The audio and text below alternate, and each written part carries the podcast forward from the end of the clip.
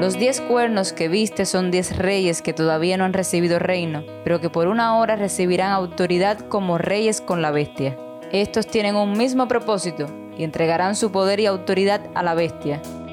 Ellos pelearán contra el Cordero, pero el Cordero los vencerá, porque Él es Señor de señores y Rey de reyes, y los que están con Él son llamados, escogidos y fieles.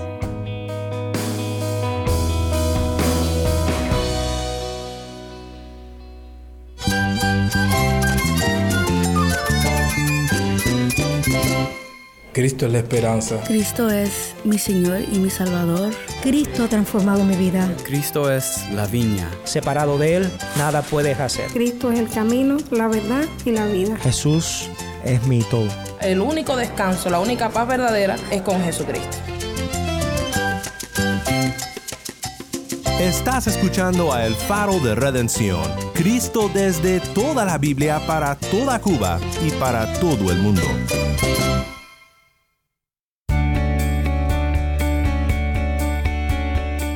Hola, soy el pastor Daniel Warren. Gracias por acompañarme aquí en El Faro. Estamos en una serie titulada Apocalipsis, la develación de Jesús.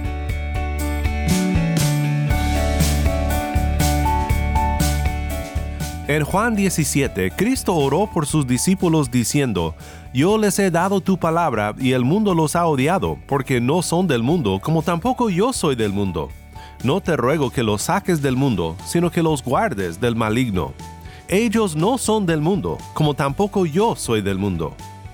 Esta oración es el punto también de la visión de la derrota de Babilonia que veremos en nuestro estudio de hoy. ¿Quién es Babilonia y por qué debemos resistir sus encantos? Si tienes una Biblia, busca Apocalipsis 17 al 19 y quédate conmigo para ver a Cristo en su palabra.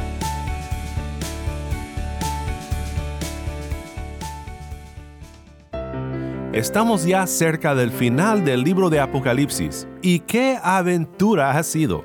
Te agradezco por escuchar esta serie y si te convenció nuestra manera de interpretar el libro o no, espero que haya sido por lo menos interesante y que aún entre las diferencias que tengamos, hayamos visto a Cristo exaltado por sobre todas las cosas, para animarnos en la perseverancia de nuestro peregrinaje terrenal. Hoy comenzamos la última sección paralela del libro. Las cinco secciones centrales han mostrado las cosas que han de venir durante este siglo hasta el último día. Y conforme ha ido avanzando la visión, el lente se ha enfocado más y más en los juicios del día final. En la séptima copa, Juan miró la destrucción de Babilonia. Ahora, en una última sección que llamaremos los juicios finales, veremos en más detalle los juicios sobre los oponentes de Cristo y de su iglesia, representados como una ramera llamada Babilonia, la bestia, el falso profeta y el diablo mismo. Escucha primero lo que Juan mira en Apocalipsis 17, 1 al 18. Uno de los siete ángeles que tenían las siete copas vino y habló conmigo. Ven, te mostraré el juicio de la gran ramera que está sentada sobre muchas aguas. Con ella los reyes de la tierra cometieron actos inmorales y los moradores de la tierra fueron embriagados con el vino de su inmoralidad. Entonces me llevó en el espíritu a un desierto. Vi una mujer sentada sobre una bestia escarlata, llena de nombres blasfemos, y que tenía siete cabezas y diez cuernos. La mujer estaba vestida de púrpura y escarlata y adornada con oro y piedras preciosas y perlas. Tenía en la mano una copa de oro llena de abominaciones y de las inmundicias de su inmoralidad. Sobre su frente había un nombre escrito, un misterio, Babilonia la Grande, la madre de las rameras y de las abominaciones de la tierra. Vi a la mujer ebria de la sangre de los santos y de la sangre de los testigos de Jesús. Al verla, me asombré grandemente, y el ángel me dijo, ¿por qué te has asombrado? Yo te diré el misterio de la mujer y de la bestia que la lleva, la que tiene las siete cabezas y los diez cuernos. La bestia que viste era y ya no existe, y está para subir del abismo e ir a la destrucción. Y los moradores de la tierra, cuyos nombres no se han escrito en el libro de la vida desde la fundación del mundo, se asombrarán al ver la bestia que era y ya no existe, pero que vendrá. Aquí está la mente que tiene sabiduría, las siete cabezas Son siete montes sobre los que se sienta la mujer. También son siete reyes, cinco han caído, uno es y el otro aún no ha venido. Y cuando venga, es necesario que permanezca un poco de tiempo. Y la bestia que era y ya no existe es el octavo rey, y es uno de los siete y va a la destrucción. Los diez cuernos que viste son diez reyes que todavía no han recibido reino, pero que por una hora recibirán autoridad como reyes con la bestia. Estos tienen un mismo propósito y entregarán su poder y autoridad a la bestia. Ellos pelearán contra el Cordero, pero el Cordero los vencerá, porque Él es Señor de señores y Rey de reyes, y los que están con Él son llamados, escogidos y fieles. También el ángel me dijo, las aguas que viste donde se sienta la ramera son pueblos, multitudes, naciones y lenguas. Y los diez cuernos que viste y la bestia odiarán a la ramera y la dejarán desolada y desnuda, y comerán sus carnes y la quemarán con fuego. Porque Dios ha puesto en sus corazones el ejecutar su propósito, que tengan ellos un propósito unánime y den su reino a la bestia hasta que las palabras de Dios se cumplan. La mujer que viste es la gran ciudad que reina sobre los reyes de la tierra.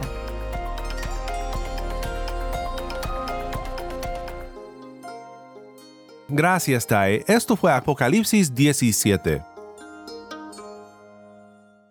Creo que Dennis Johnson resume muy bien este capítulo y el resto de la sección sobre la derrota de Babilonia. Johnson dice, Juan ha oído a un ángel anunciar la caída de Babilonia la Grande, 14 versículo 8, y ha visto la gran ciudad destrozada al ser derramada la última copa, la culminación del furor de Dios, 16-19. Ahora uno de los ángeles de las copas invita a Juan a venir y ver a la gran prostituta Babilonia, su sensualidad y brutalidad. 17, 1 al 6. Su relación simbiótica con la bestia. 17, 7 al 14. Y finalmente su ruina y humillación por la bestia que antes la apoyaba. 17, 15 al 18. La caída de Babilonia evoca una serie de comentarios hablados, acusaciones por voces celestiales, 18.1 al 8, lamento por los que se habían beneficiado del apetito voraz de Babilonia, 18.9 al 20, y nuevamente del cielo, descripciones finales del destino de Babilonia y celebraciones de la justicia de Dios, 18.21 a 19.3. Este es muy buen resumen de nuestro texto. Babilonia representa la relación entre una economía corrupta y en cierto sentido religiosa o idólatra con el Estado. No cada sistema económico tiene el mismo tono religioso, pero ya hemos visto en nuestro estudio de Apocalipsis que había una presión para los primeros oyentes de comprometer su fe y participar en la idolatría que estaba entretejida con el sistema económico en el imperio romano. Ahora esto no se manifiesta de la misma manera en todas las culturas y en todos los tiempos, pero sigue siendo el caso que independientemente del sistema económico que sea, todos son falibles, y para participar en estos sistemas de manera total, tenemos que comprometer principios de nuestra fe. Y sabemos que en muchos lugares el sistema económico está ligado a la exaltación del individuo o del pueblo, pero no a la exaltación de Dios.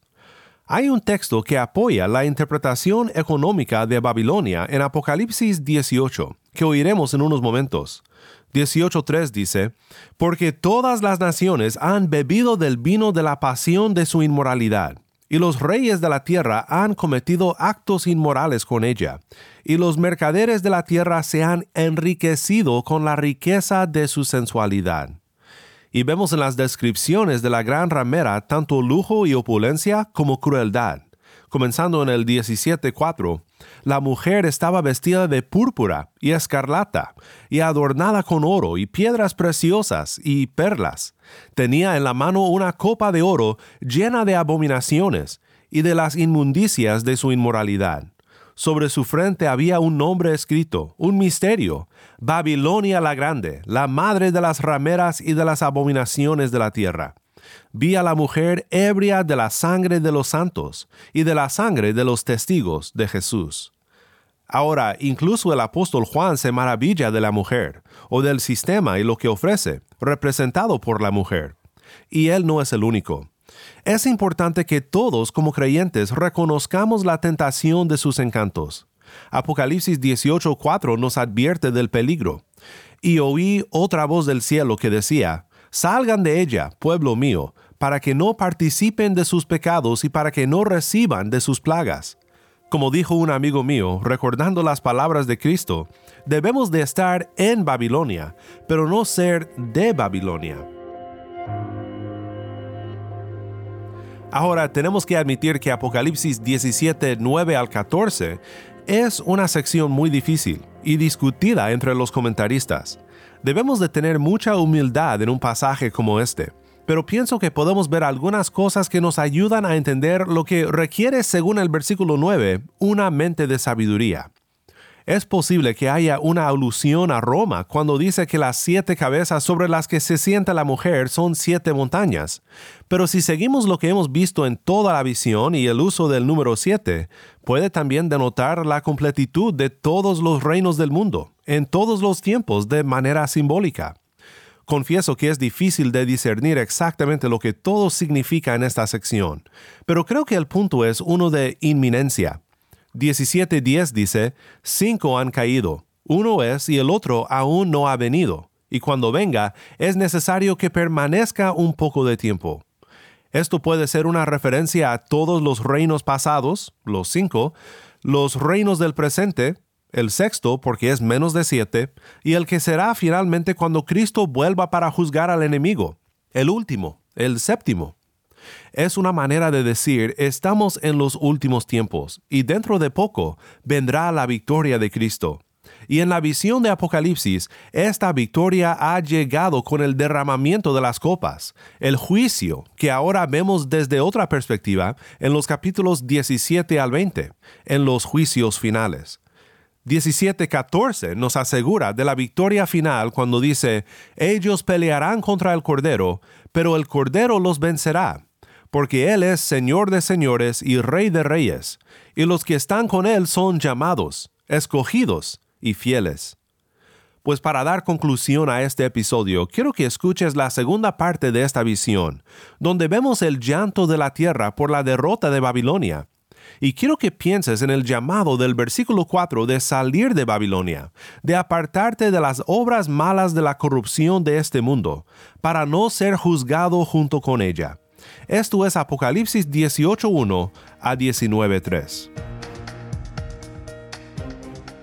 Después de esto vi a otro ángel descender del cielo, que tenía gran poder, y la tierra fue iluminada con su gloria y gritó con potente voz, Cayó, cayó la gran Babilonia. Se ha convertido en habitación de demonios, en guarida de todo espíritu inmundo y en guarida de toda ave inmunda y aborrecible, porque todas las naciones han bebido del vino de la pasión de su inmoralidad, y los reyes de la tierra han cometido actos inmorales con ella, y los mercaderes de la tierra se han enriquecido con la riqueza de su sensualidad. Y oí otra voz del cielo que decía, Salgan de ella, pueblo mío, para que no participen de sus pecados y para que no reciban de sus plagas, porque sus pecados se han amontonado hasta el cielo y Dios se ha acordado de sus iniquidades. Páguenle tal como ella ha pagado y devuélvanle doble sus obras. En la copa que ella ha preparado, preparen el doble para ella.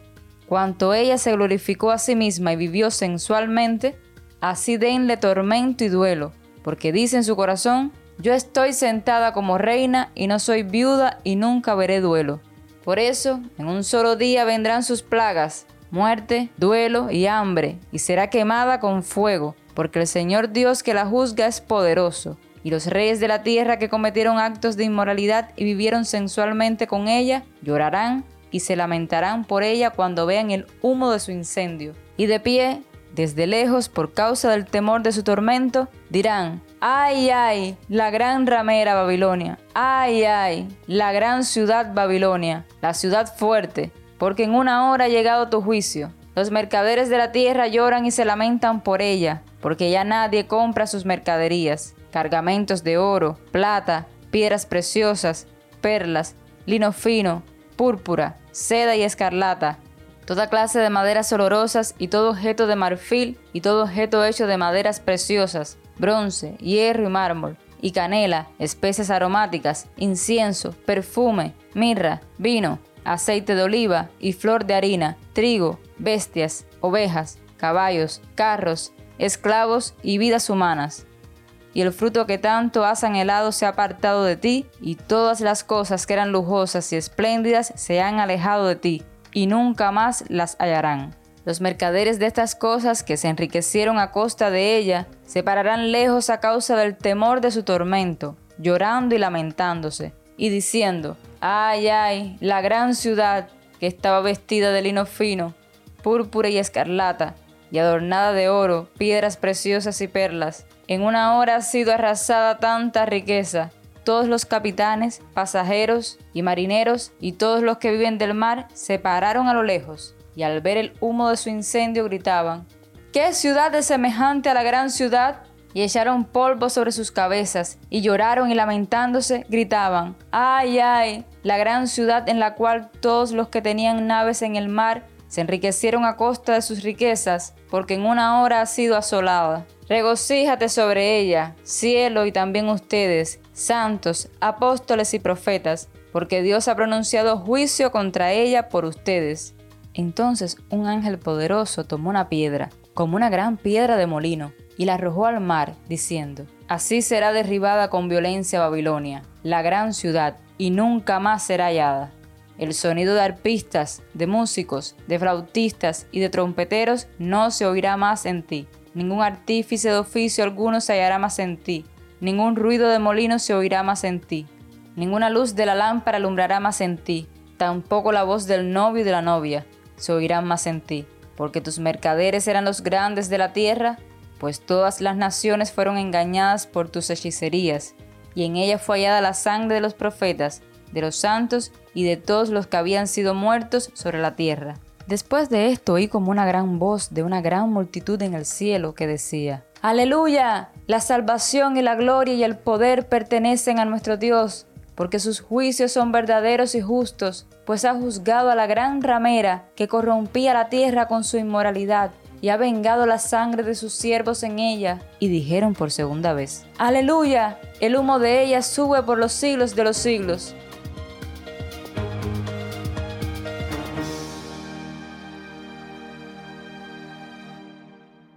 Oremos juntos para terminar. Padre Celestial, confesamos que como Juan, muchas veces somos tentados a maravillarnos de lo que este mundo ofrece. Ayúdanos a mantener una perspectiva celestial, que reconoce que la ciudad hacia la cual nosotros estamos en camino es muchísimo mejor que todo lo que podemos obtener en este mundo. Ayúdanos a mantener nuestra mirada en el Cordero, quien gana la batalla por nosotros. En su bendito nombre oramos. Amén.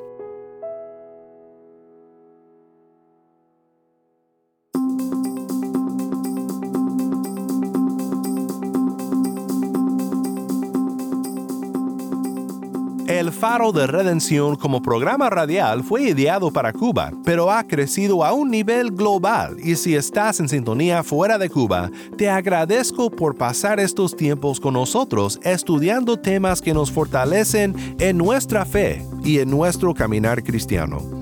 No olvides que también nos puedes seguir en las redes sociales, en Facebook, Instagram y Twitter. Solo busca el Faro de Redención. Allí encontrarás más contenido durante la semana para animarte en tu fe y para mantenerte informado sobre el ministerio del Faro. Para más información sobre este ministerio y sobre cómo tú puedes formar parte de nuestra misión, visita nuestra página web elfaroderedención.org. elfaroderedención.org.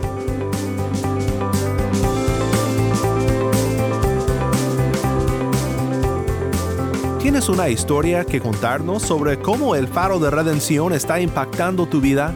Mándanos un correo electrónico a ministerio arroba el faro de ministerio arroba el faro de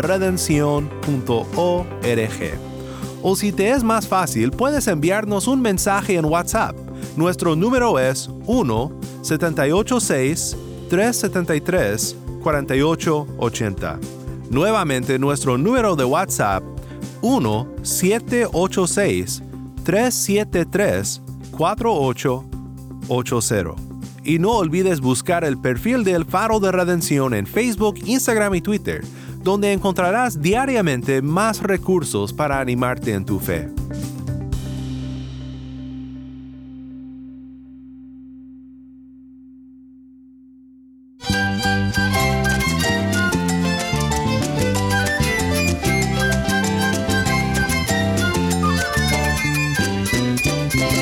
Soy el pastor Daniel Warren.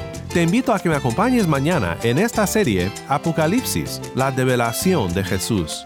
La luz de Cristo desde toda la Biblia, para toda Cuba y para todo el mundo, aquí en el faro de redención.